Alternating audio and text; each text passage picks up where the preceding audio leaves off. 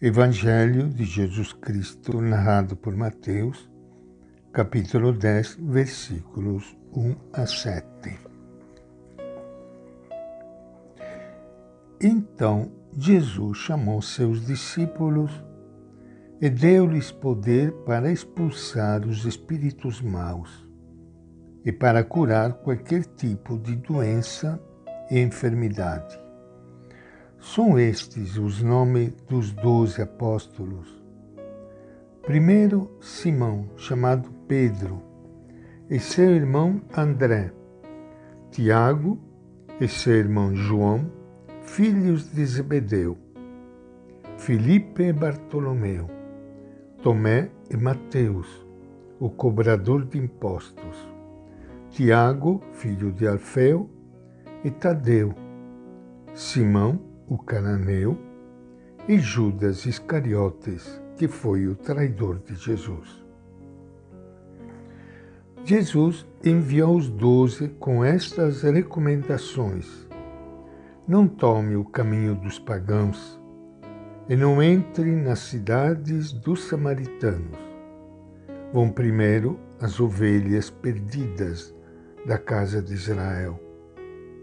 Vão e anuncie o reino do céu está próximo. Esta é a palavra do Evangelho de Mateus. Minha saudação e meu abraço para todos vocês, irmãos e irmãs queridas, que estão participando hoje do nosso encontro com o Evangelho de Jesus.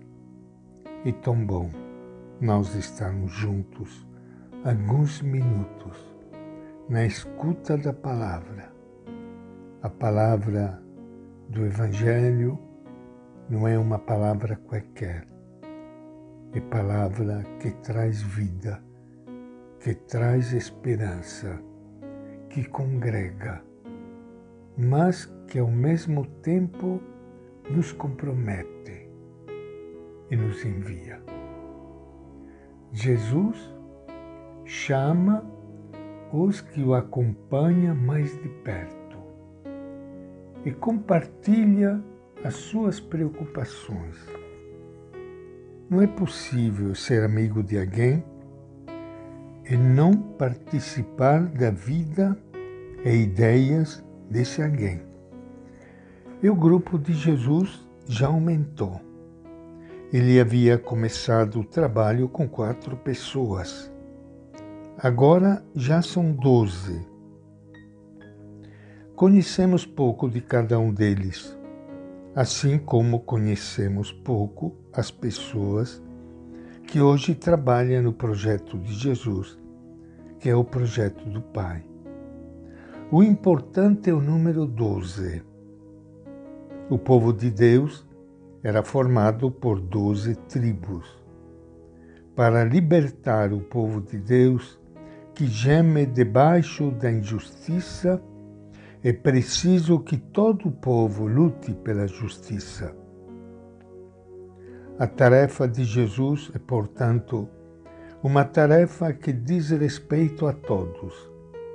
É o melhor que temos a fazer se quisermos um mundo novo e pôr logo o nosso nome na lista.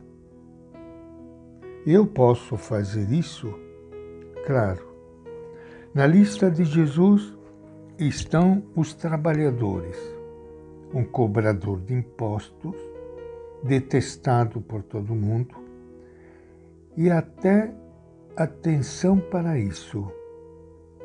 Judas Iscariotes, que foi o traidor de Jesus. Todo mundo pode participar da atividade de Jesus desde que se converta para a justiça que traz o reino de Deus, isto é, liberdade e vida para todos. Mas devemos estar atentos. Entre nós e dentro de nossa luta pela justiça, por um mundo novo, pode estar aquele que vai trair todo o projeto. Isso é duro A boa vontade não é desculpa para a nossa ingenuidade.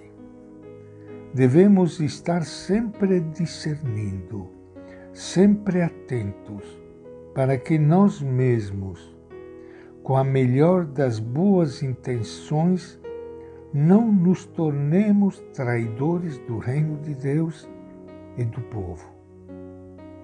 Judas Iscariotes tinha certamente sua boa intenção. Mas isso não basta. A lista está aí. Talvez ainda falte o nosso nome. Diante da grande missão e de poucos trabalhadores, Jesus escolhe doze apóstolos e os envia em missão o Mestre capacita os discípulos para expulsar os espíritos impuros. A resistência às mensagens opostas ao reino de Deus, propagadas pelas ideologias que dominam as pessoas, e curar as enfermidades, isto é, doenças que são resultado dessas ideologias perversas. Os doze formam o núcleo da comunidade de Jesus, comunidade fraterna, solidária e aberta para anunciar a boa nova a todos os povos, começando pelos mais próximos. Como se vê, o Mestre os envia a sair de si mesmos e de seus refúgios para ir em busca das ovelhas perdidas. O anúncio do reino dos céus é sinal de resultados positivos no cumprimento da missão. E esta é a nossa reflexão de hoje do Evangelho de Mateus.